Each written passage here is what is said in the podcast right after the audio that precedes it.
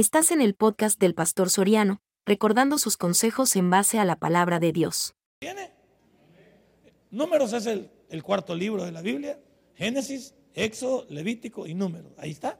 Si usted se fue para Deuteronomio, se fue de paso. Si anda por Apocalipsis, anda más perdido que una cabra. Pero regrese, por favor, ahí estamos. Vamos entonces.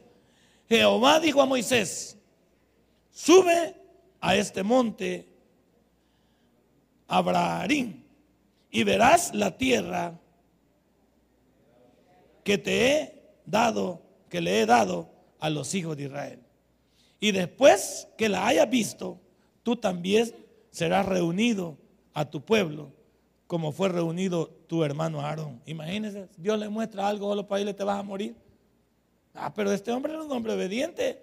Así pasa con algunos de nosotros. Dios nos puede llamar a cualquier momento. Y mira el versículo 14. Pues fuisteis rebelde a mi mandato en el desierto de Sin, en la rencilla de la congregación, no, no santificándome en las aguas, perdón, ¿sí? En las, en las aguas a los ojos de ellos. Estas son las aguas de la rencilla de Cades en el desierto de Sin. Entonces respondió Moisés a Jehová diciendo, ¿qué me encanta Moisés? Ya se iba a morir y no era un hombre amargado. Un hombre que siempre estamos, que, por qué me llevan, que por qué me voy y por qué van a dejar a este. Mira este hombre cómo respondió. Ponga Jehová, Dios de los espíritus, de toda carne, un varón sobre la congregación, que salga delante de ellos y que entre delante de ellos, que los saque y los introduzca para que la congregación de Jehová no sea como ovejas sin pastor. Y mire qué más le digo. Y Jehová dijo a Moisés, toma a Josué, hijo de Nun, varón en el cual hay espíritu, y pondrás su mano sobre él. Padre y buen Dios, aquí hay dos hombres que marcaron la diferencia de Israel. Por 40 años, Josué había sido el número dos y Dios estaba a punto de convertirlo en el número uno. Por 40 años Moisés había sido el número uno y Dios se lo tenía que llevar para poder darle paso a una nueva generación.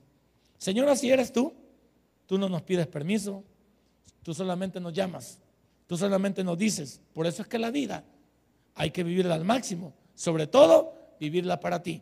En el nombre de Cristo Jesús. Amén y Amén. Ahora,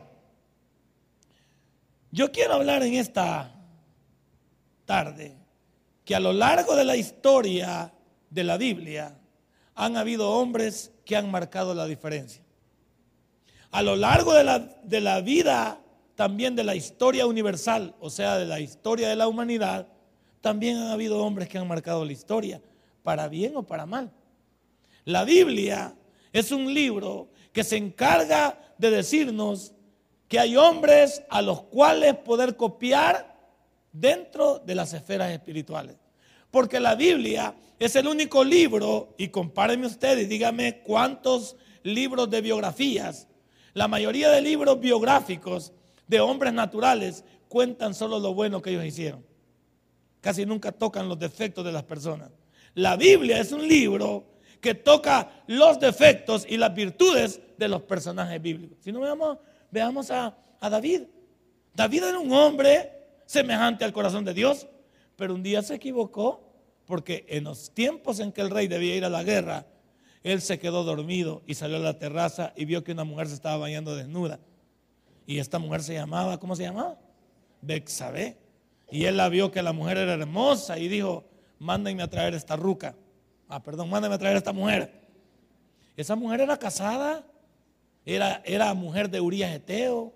Urias Eteo, a diferencia del rey, estaba peleando por Israel y el rey la manda a traer. Tan pulsuda el rey, porque el rey donde ponía la piedra ponía el ojo, que en la primera quedó embarazada la mujer. En la primera quedó embarazada, como usted y yo cuando metemos la pata, ¿no es cierto? Que uno anda ahí de loco y para que salga más loco uno, como que le sale del primer tiro. Era pulsudo usted. Pues así salió este señor. ¿Y qué tuvo que hacer David? Tuvo que matar a Urias Eteo para poder agarrar a esta mujer y volverla parte de él. No tenía que haber sido así. Pero Dios cuenta las debilidades de David. Dios cuenta sus equivocaciones. Y por eso la familia de David, toma copia de eso, es la familia más disfuncional que hay en la Biblia. La familia de David y la familia de Salomón, un rey de lo mejor y un rey de lo más sabio, ambos no tuvieron una familia realmente que fuera un ejemplo dentro de la Biblia. No hay. Era un desmadre de la familia de David y un desmadre de la familia de Salomón. ¿Todo por qué? Porque quisieron vivir como ellos querían. No eran hombres, eran hombres diferentes en Dios. Pero el problema es que también se dejaron llevar por sus impulsos, por sus tentaciones. Óigame, ¿cuántos de nosotros también somos llamados a ser diferentes? Pero metemos la pata porque, porque no nos cuidamos, porque no escuchamos a Dios. ¿Cuántos jóvenes aquí va? No necesita salir embarazada la chica para saber que, que puede salir adelante. No necesita el muchacho meterse en drogas, meterse en las pandillas, andar de loco para saber que puede. ¿Sabes que puedes arruinar tu vida? Y aunque más adelante puedes romperte, como dicen, el cuerpo y salir adelante, pero no era lo que Dios esperaba que hicieras así. Dios esperaba que la llevaran más tranquilo. ¿Cuántos aquí son personas, ustedes jóvenes? Y, porque siempre me enfrasco en ustedes. ¿Cuántos de ustedes tienen el apoyo de sus padres y no lo aprovechan? Ustedes están mejor que nosotros cuando, cuando en nuestra vida no hubo un respaldo. A esta hora, 7 de la noche, de la edad entre, de 7 años más o menos, yo ya andaba con una caja de ilustrar y el diario El Mundo aquí en el otro mano. A esta hora estaba vendiendo ese diario y queriendo ilustrar algunos zapatos en la terminal de Occidente. Y de ahí me retiraba a las 10 de la noche. Antes las noches eran largas, era más tranquilo, no había tanta delincuencia, la gente andaba más, en la calle, las terminales estaban más, más, llenas a cualquier hora, había más buses que corrían más noches. El bus de la terminal salía a las 10 de la noche. Y yo a esta hora andaba queriendo lustrar un par de zapatos y vender un par de periódicos, descalzo. Pero tenía aquel ánimo que yo quería estudiar. Yo me crié con una abuela, no con, yo nunca he vivido con mi mamá. En su casa nunca he dormido una noche. Yo a la que llamo mamá, cuando tú la palabra mamá realmente, estoy hablando de mi abuela, que es la que se quedó con cuatro nietos y yo era el mayor. Y el mayor, tú sabes, en una familia siempre sufre, porque la abuela y el, y el mayor siempre van a comer por último, si es que hay, porque hay que alimentar a los más pequeños. Y yo siempre salía a la calle a ganarme, a el sustento. Cuando yo le cuento esto a mis hijos, ellos parecen reírse así como risa el como diciendo, este viejo tan pajero, ¿qué va? Tan mentiroso, ¿va? Porque ellos viven en otro nivel. Y me agrada que vivan en otro nivel. Pero cuando yo me acuerdo de esos años, pues yo digo, ¿cómo no, cómo no voy a valorar lo que yo soy? Primero, porque me costó. Y segundo, porque el único que me apoyó fue Dios y esa abuela. Denle un fuerte aplauso a nuestro Dios. Ahora pregunto, pero muchos de ustedes no tienen ese patrón y no quieren ser diferentes. Muchos de ustedes no necesitan. Yo siempre soñaba y mucho tiempo, soñé con eso, que mi abuela me levantaba a las 4 de la mañana para bañarme con agua de barril y salir 5 y media de la mañana a pie desde la 22 de abril en Soyapango hasta la terminal de Occidente. Todos los días. Yo siempre dije, yo siempre decía esta palabra, algún día yo voy a dormir hasta las 8 de la mañana. Y algunos de ustedes que duermen hasta las 12, que duermen hasta las 11 y se levantan a comer. siempre soñé con esa parte. Siempre soñé con la situación. Pues yo digo, hay personas que pueden ser diferentes si aprovechan de cómo Dios los trata en este instante. Josué era un muchacho que se hizo bajo la escuela de Moisés. Josué fue un muchacho que siempre respetó a Moisés Nunca se le fue arriba. Nunca se creyó mejor que Moisés. Nunca le hizo la cama a Moisés. Nunca habló de Moisés. Note que donde iba Moisés iba, iba Josué. Donde iba Moisés iba Josué. Por eso la categoría que tenía Josué no era casualidad. Había sido formado por un hombre de Dios. Familia, que estás aquí en esta noche. ¿Cómo está educando usted a sus hijos? Yo prefiero que mis hijos me digan que yo soy hostigue, que soy cuadrado, a que mis hijos me digan que no los pude educar yo. Primero con el ejemplo. Y segundo, luego estorbándoles en cada una de las cosas que hagan mal para llevarlos por el camino correcto. ¿Usted recuerda a hombres que no estorbaron a, a sus hijos en la Biblia? Elí, ese es el protagónico número uno. Elí, sus hijos estaban en el templo y hacían desmadre y medio. Parece que hasta convivían con las mujeres en el templo, se robaban las ofrendas. Y dice la Biblia que Elí no los estorbaba. En un mismo día murió el papá y murieron los hijos. ¿Por qué? Porque Elí no fue capaz de decirle a sus hijos, esto no se hace. ¿Cuántos padres alcahuetos hay aquí? Estoy hablando de, de, ser diferente y estoy hablando de padres diferentes y de hijos diferentes, porque estamos hablando de una familia diferente. Si hay padres aquí que no entienden que sus hijos Dios se los ha prestado por un periodo para que usted los moldee de acuerdo al Proverbio 22, 6, usted es un instructor de sus hijos. Usted es una persona que ayuda a sus hijos a llevarlos adelante. Pero ¿cuántos padres no están haciendo la labor? ¿Cuántos padres están perdiendo su tiempo? Y cuando llega el momento que sus hijos salgan al mundo, no podrán desarrollarse porque usted no les enseñó a sobrevivir en un mundo como el que hay hoy. Oye, hermano, el mundo está difícil para el joven. El mundo está fatal. Lo llama la droga, lo llama la, lo llama la, la prostitución, lo llama el negocio fácil, lo llama las amistades locas. Hoy, la, está, siempre ha estado difícil. Pero el contexto en que vivimos hoy es un contexto difícil para la juventud. Pero los padres no decimos nada. Pero los padres no impactamos la vida de esos muchachos. No le decimos a la señorita a qué se expone. Cuando esa señorita no aterriza en su mente, en saber que no con cualquiera, ella le va a entregar su corazoncito, porque entregarle su corazoncito es entregarle la mitad de su vida. ¿Cuántos de nosotros no estamos haciendo la labor? Moisés la hizo. ¿Cuándo, ¿Cuándo se conocieron Moisés y Josué? ¿Alguien recuerda? ¿Dónde se conocieron? ¿Mande? En Egipto se conocieron. ¿Y Egipto sinónimo de qué es? Dios llevó a Moisés del desierto, lo llevó a Egipto para ayudar a su pueblo. Y ahí estaba Josué dentro del pueblo. Y cuando este muchacho vio a Moisés, vio a alguien digno de imitar. A, mí siempre me gustó, y es una, una parte mía, solo mía, no, no, no pretendo influenciar a nadie, aunque bueno, siempre me gustó llevarme con, con personas adultas. Es de doble filo. O aprendes todas las mañas de los adultos también, o aprendes cosas buenas de esas personas que ya pasaron por momentos difíciles. A mí nunca me gustó andar con bichos casi, no era mi, mi punto. Mi punto era tratar con adultos para ver cuál era la manera de pensar, cuál era el fondo de dónde habían pasado ellos, con qué habían tropezado ellos. Y, no todo puse atención, pero hubo cosas que impactó mi vida, porque los hipotes solo de qué hablan. Se ve solo de bayuncada.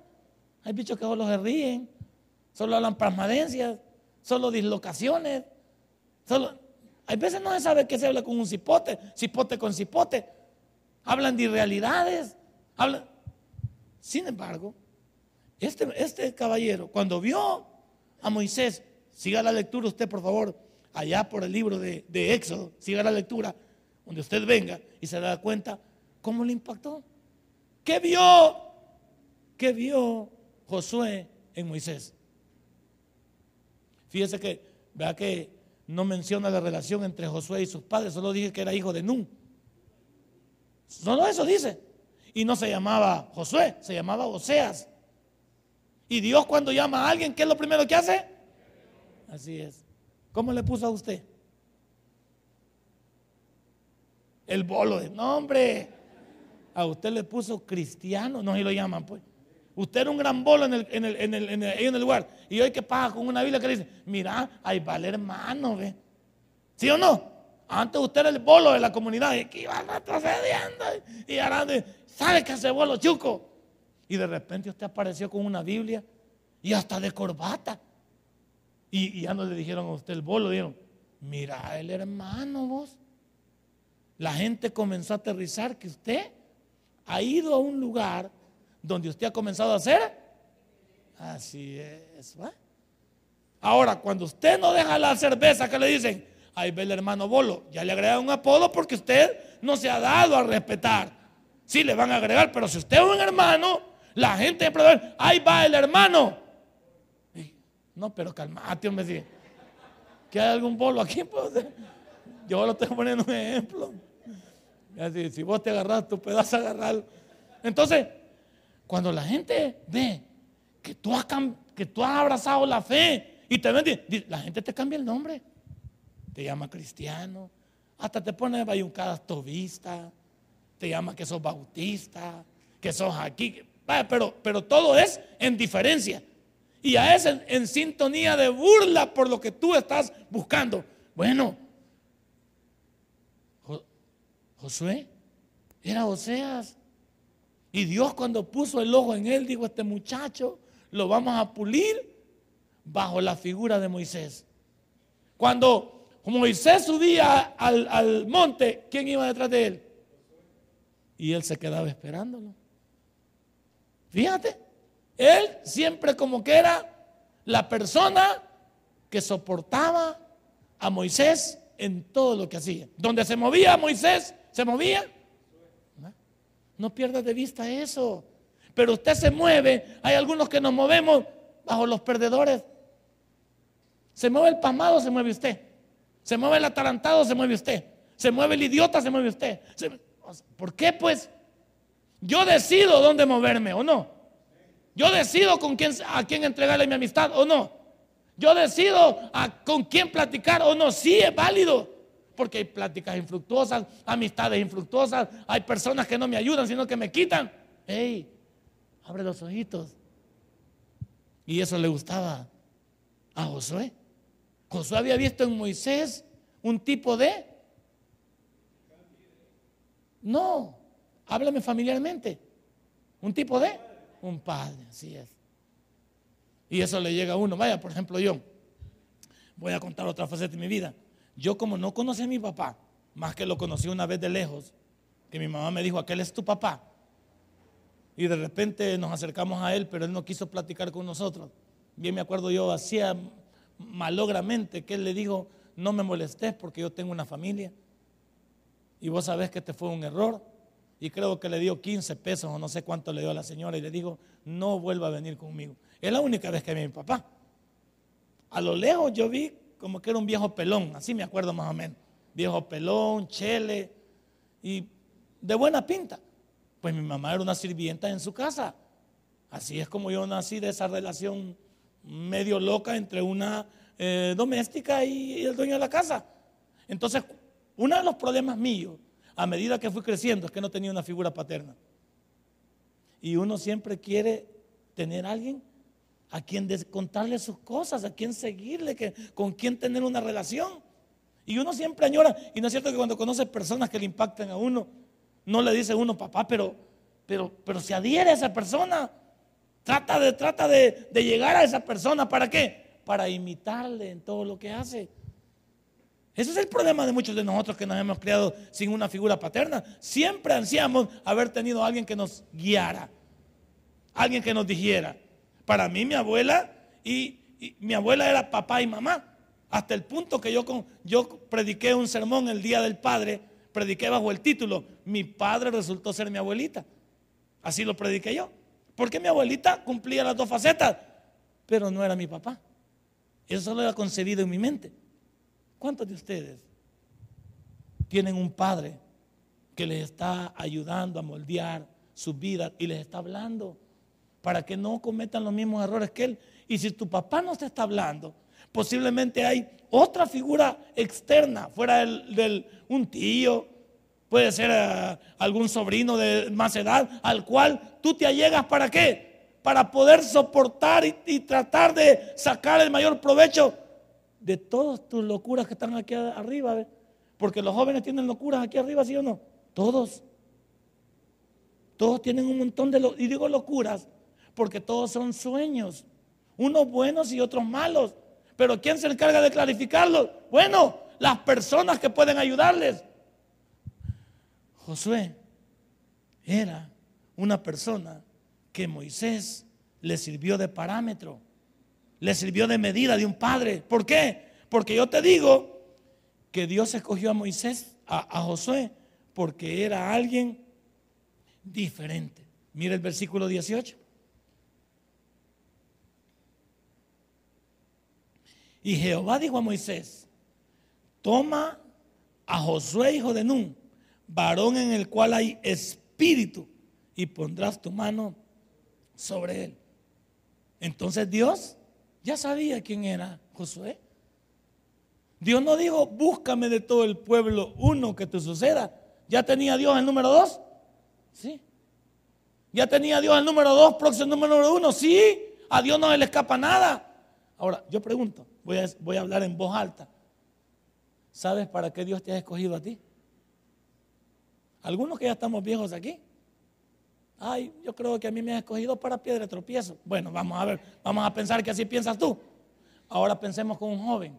Joven, ¿para qué Dios te ha llamado a ti? Pregúntate. ¿Cuántos años tienes tú? 19, imagínate, 19 añitos. Qué preciosidad de vida. Y yo con mis 55 acuestas y con ganas de seguir viviendo. ¿Y vos cuánto tenés? 17, ¿verdad? Todos solteros, por supuesto. Estoy tocando a los solteros, nada más. Imagínate, 17.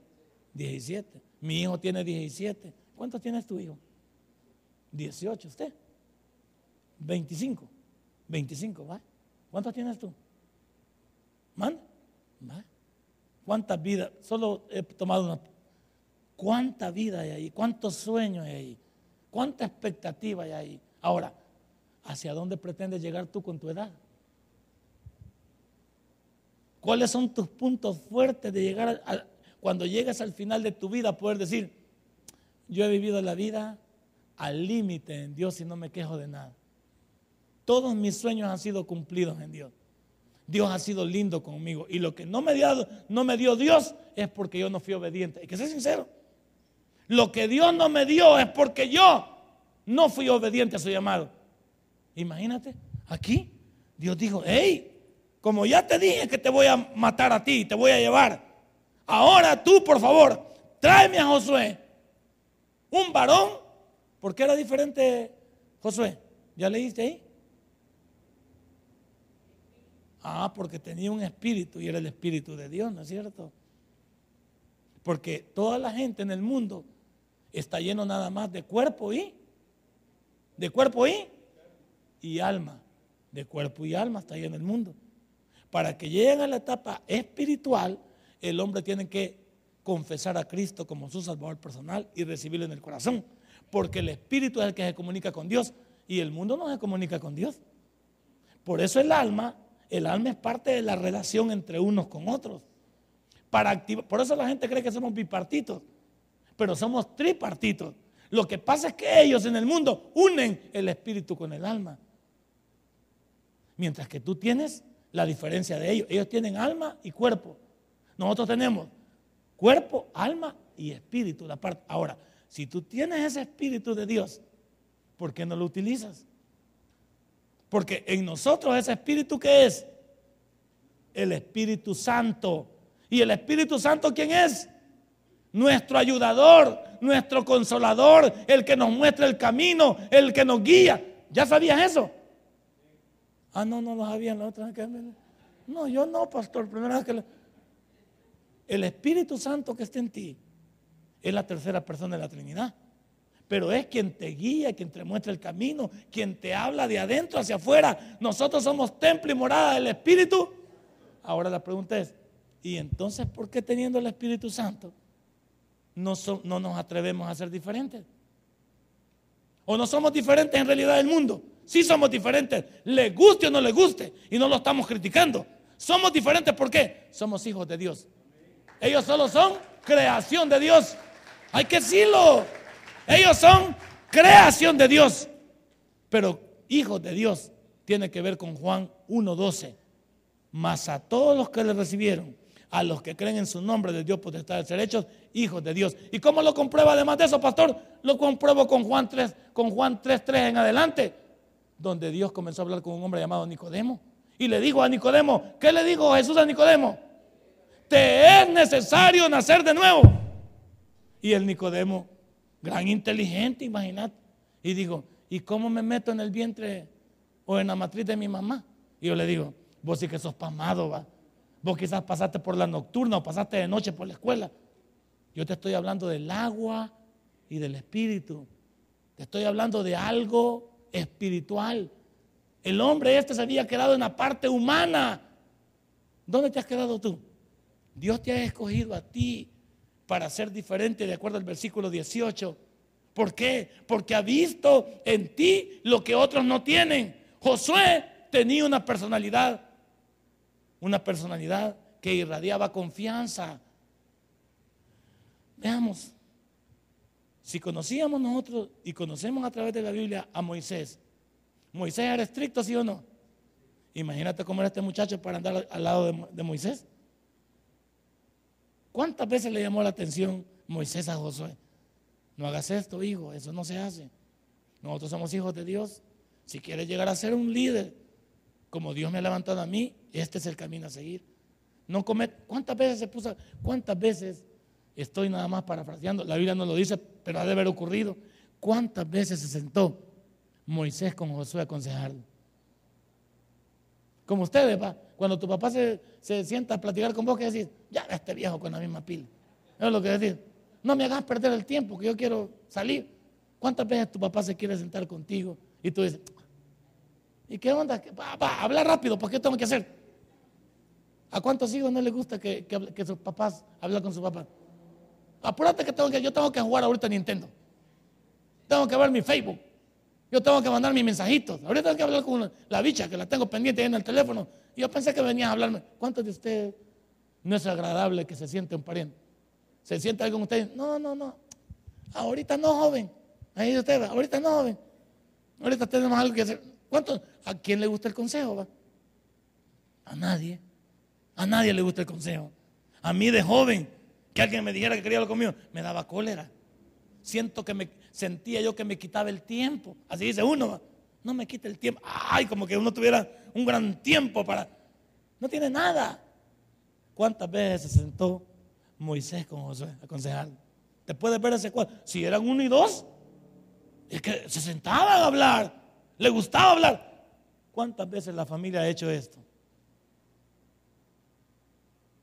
Pero ¿cuántas veces nuestros hijos hablan con otros? ¿Cuántas veces nosotros hablamos con otros? ¿Cuántas veces somos capaces de aconsejar a otros? Pero los nuestros andan por la calle de la amargura. ¿Cuántas veces somos capaces de sacar a otros de aprietos? Pero nosotros andan por la calle de la amargura. ¿Cuántas veces somos capaces de ayudar a otros y nuestra familia? ¿Cuántos somos así? ¿Cómo se llama el sermón? Atrévete a ser diferente. Y a mí me gusta estas dos figuras porque eran uno el complemento del otro. Al punto, vamos a decir algo, ¿quién le sugirió? Dios lo sabe todo y Él sabe lo que quiere. ¿Quién le sugirió a, Dios el número dos? ¿Quién se lo sugirió? ¿Ah? ¿El mismo Moisés se lo sugirió? ¿O no sabía Moisés que Josué era capaz? Sí. Digo, ¿para qué vamos a ir lejos? Señor, si vos me vas a llevar a mí, yo te tengo el reemplazo. Y yo sé que Josué no te va a defraudar. Porque Josué ha sido un hombre que por 40 años en el desierto ha sido un hombre no solo fiel contigo. ¿Con quién era fiel primero Josué? Ah, primero era fiel con Moisés, porque era el que estaba viendo. Ya sabemos que con Dios perfectamente, pero acuérdate que la Biblia dice que no podemos decir que somos fieles a Dios si ignoramos lo que estamos viendo. Él en primer lugar respetaba a Moisés. Y respetando a Moisés, respetaba a Dios. Porque Moisés era la autoridad de Dios. Y yo lo digo lo mismo. Es correcto. Si yo respeto a Dios, voy a respetar a mi líder. Pero también, si a mi líder que estoy viendo, a mi padre, a mi madre, a, mi persona mayor, la respeto, voy a respetar a Dios. Muchos de nosotros nos hacemos bolas aquí arriba. A mí me llega, me llega Josué y Moisés eran una pareja ideal. ¿Por qué? Porque Josué nunca Y véalo en la Biblia usted. ¿Cuándo se le puso el brinco Josué a, Moisés? ¿Cuándo le discutió una orden Josué a Moisés? Como estos bichos. Eso no es así. ¿Cuántos bichos le dicen así a usted? Eh, anda, tres por, anda a botar la basura, que la vaya a botar a que. ¿Cuántos bichos le dan órdenes a usted? Ah, ah, por favor, anda, tráeme tal cosa, que vaya que él ve. O anda vos, o lo manda a buscar algo usted y no van ni a buscar y dicen, no está, no han ido. ¿Cuánto? Cualquier parecido es pura coincidencia. Hoy los bichos están las órdenes. ¿Se acuerdan los tiempos de nosotros? Que nos daban una orden. Pues esos tiempos eran ricos, pero solo era de pescosada y, solo era de, de, rajas de leña. sí, pero eran ricos esos días. Donde nuestros padres nos enseñaban, yo no sé cómo esa pelazón de tirar una escupida y te mandaban a la tienda. Si la escupida se secaba, ay, apartate que te iban a meter una, una, una tunda. Imagínate, tirar una escupida ahí. Y si se secaba esa escupida y tú no habías venido, de la, o sea que la tienda ibas, ¿sabes cómo te decían? Flash te decían.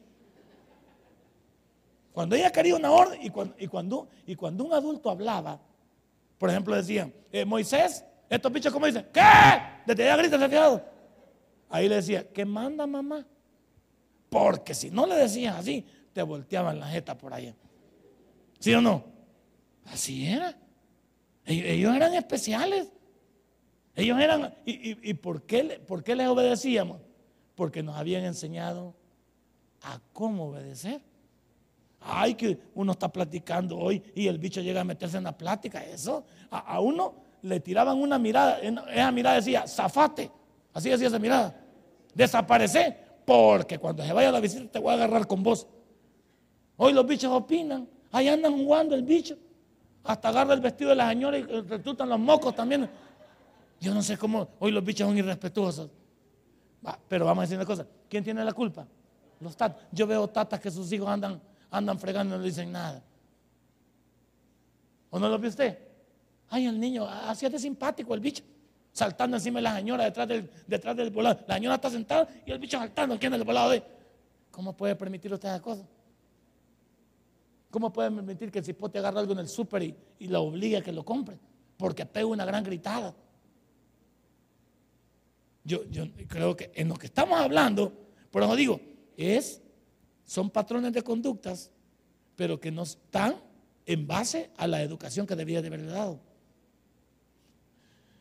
Josué fue educado por Moisés. No habla de sus padres. Habla de un hombre que lo tomó a tutela. Lo tomó para educarlo porque sabía que tenía madera el muchacho.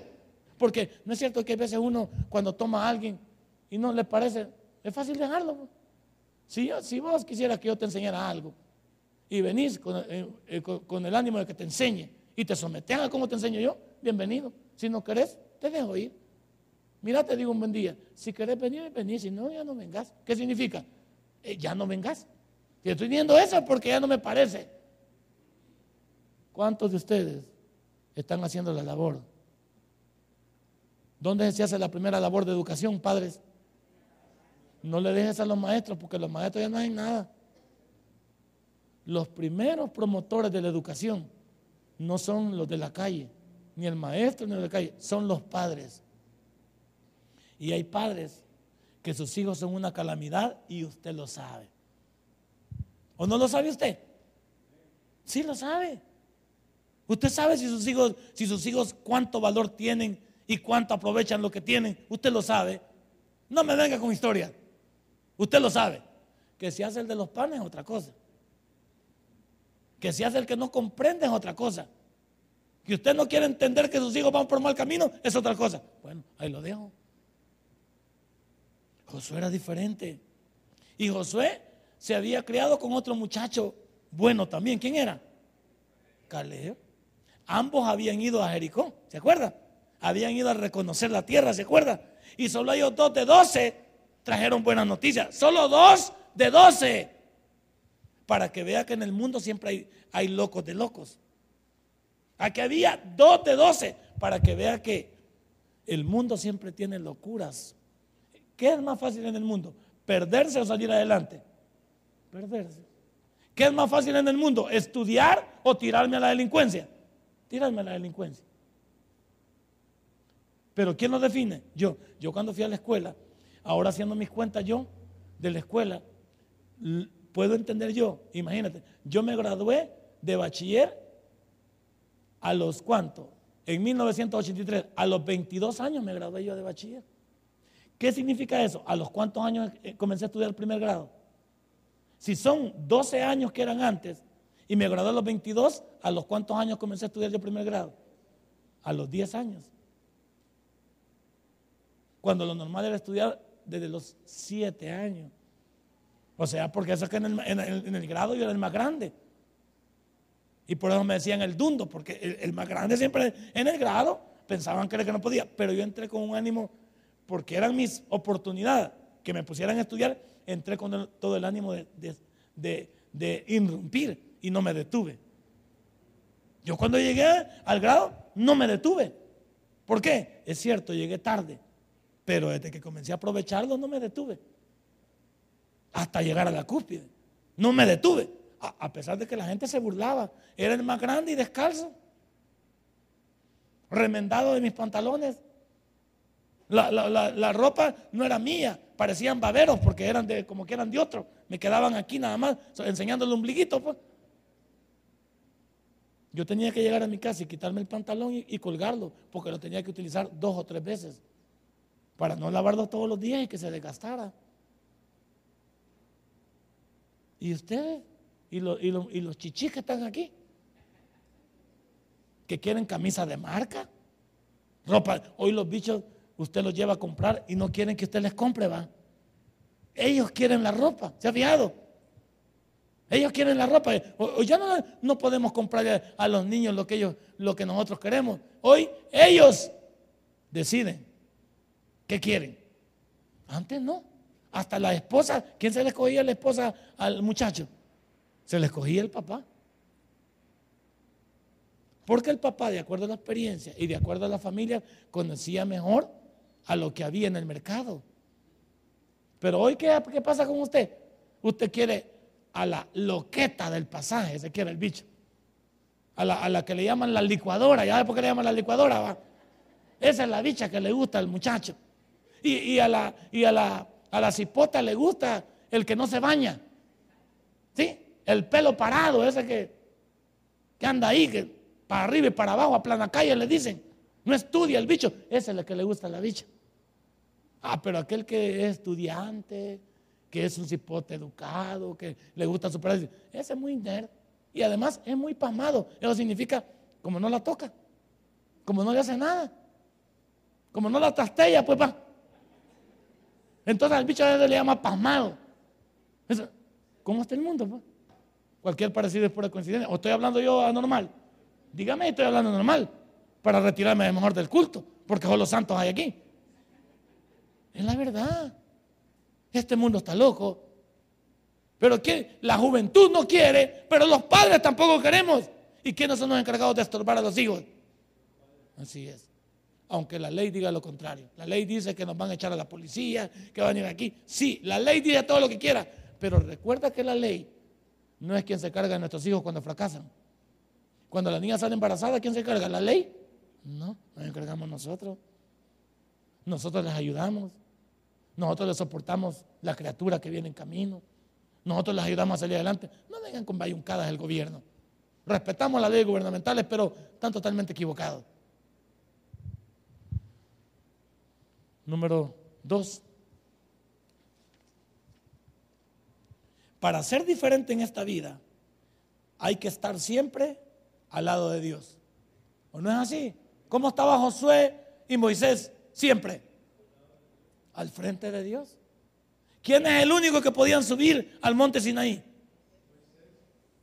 Y usted estaba hablando del monte Sinaí el domingo, ¿se acuerda? Que después habló del monte de Sión, que significa el lugar celestial, la nueva Jerusalén. ¿Quiénes eran? Cuando, y lo dijo el hermano Johnny, cuando, cuando Dios llamaba para que alguien fuera al monte, ¿a quién empujaban para que fuera? ¿Por qué no iban los demás? Pues? Como usted va, cuando lo agarran de anda vos. Eso significa yo me puedo morir. ¿Ah? ¿Cuántos de nosotros nos hace falta peso cristiano? peso evangélico, que a veces no podemos ni hablar con Dios porque sabemos en lo que andamos. ¿Cómo me puedo acercar a Dios yo como mis envergonzadas? ¿Cómo le puedo pedir un milagro a Dios yo si yo sé cómo ando? ¿Cómo puede vivir usted también? Usted que me ve a través del internet ahí, ¿cómo puede usted acercarse a Dios si usted sabe que no anda bien? ¿Por qué, ¿Por qué Moisés iba al monte? Porque sabía quién era. ¿Y siempre bajó con vida del monte Moisés? Sí. ¿Y si lo hubieran mandado a usted y a mí? No regresamos. No regresamos. ¿Te das cuenta de lo que estoy diciendo? Es que estos hombres siempre estaban al lado de Dios. ¿Por qué te invito a hacer tu altar familiar? Pues? Imagínate que no querés hacer altar familiar, pero ¿qué estás viendo? Pero la televisión sí la estás viendo. ¿Qué telenovela están dando hoy? ¿Qué? ¿Cuál es la que ve su señora con que le ve con usted? ¿Qué, qué, qué programa están viendo ustedes? ¿Qué, no pueden dejar de ver? ¿La película del 6 que comienza a las 9? ¿No la puede dejar de ver? Bueno, que hoy hay cable, ¿no es cierto? Y hay de todo eso. ¿Qué no puede dejar de usted hacer a las 9 de la noche para leer la Biblia? Pero no quiere. Es que se me olvida. Ah, ¿Y cómo las cosas malas no se le olvidan? Todo lo que es de Dios se olvida. Josué y Moisés no eran olvidadizos. Y cuando Dios necesitaba hablar con su pueblo, ¿con quién hablaba? Con Moisés y con Josué. Si Dios dijera en esta noche que alguien suba al que alguien suba al monte, si Dios dijera, escójanme unos tres para que suban, ¿cuántos irían conmigo? Unos dos o tres que irían conmigo. Ni yo ni va, no el gran ni gran bocón, pues. ¿ah? Ni el ni dice nada. Yo lo acompaño, pastor. No que hay que separme él. De todos modos, ya que le pasó el tumor, que sigue el pago de todos modos. Va que es bien fácil echar al. No, y te estoy hablando en serio. Cuando Dios te llama, significa lo que el sumo sacerdote tenía. Si no estás bien delante de él,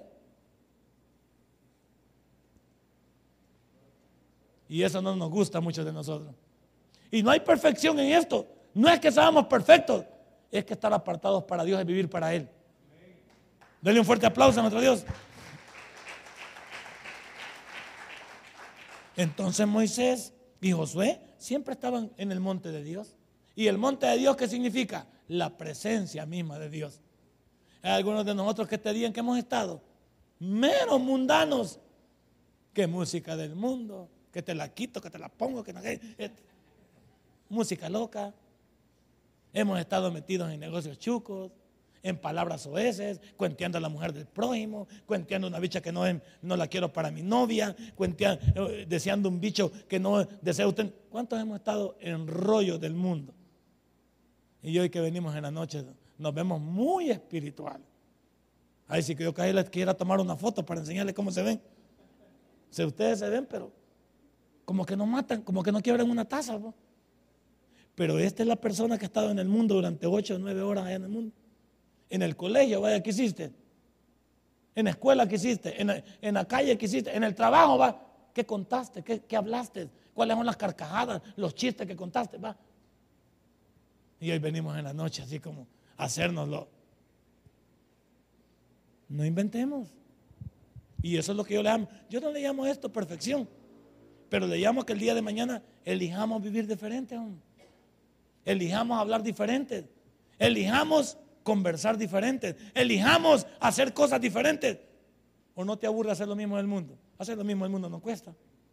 Ser un perdedor no cuesta. Ser un mal hablado no cuesta. Ser un loco no cuesta. Ser un adúltero no cuesta. Si eso es fácil y nadie le importa, sí o no. ¿A quién le importa un bolo en el mundo? ¿A quién le importa un adúltero en el mundo? ¿A quién le importa un ladrón en el mundo? A nadie.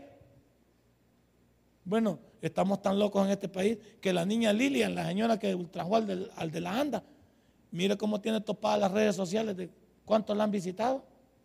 Ahora, y mire, desde que ultrajó al, al, presidente de ANDA, a ella le van a pedir consejos los canales de televisión para ver si ultraja a otro. O sea, en este país hay que ser malo y loco para que ser tomado en cuenta. ¿Por qué no mandan a llamar a Johnny?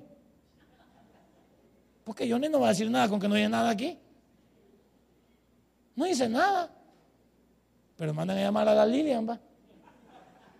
¿Qué va a decir Lilian? así estamos con el mundo. Necesita usted ser atarantados, locos. Hoy le piden eh, consejos a los artistas. ¿Qué saben los artistas? Si ni se casan, ni tienen familia, drogos, marihuanos, hijos del diablo. Le piden eh, consejos a los políticos. ¿Qué saben los políticos? Todos están tapados en la Procuraduría. ¿Qué? Y, vamos a hablar de perfección. Pero así está la vida. Pero como usted cuando alguien le quiere aconsejar, ¿qué dice? Déjeme, como dicen los bichos, déjeme en paz. Déjeme vivir mi vida. No se meta. ¿No, no dicen así los muchachos? Solo ella dice sí, los demás y todo quieto, como que no hay nada. Esta noche decidamos ser diferentes aún. Pero ¿desde dónde deseamos ser diferentes? Desde los padres de familia. Para que pase por los hijos y llegue a esta iglesia. Denle un fuerte aplauso a nuestro Dios. Si este mensaje ha impactado tu vida, puedes visitarnos y también puedes buscarnos en Facebook como Tabernáculo Ciudad Merliot. Sigue con nosotros con el siguiente podcast.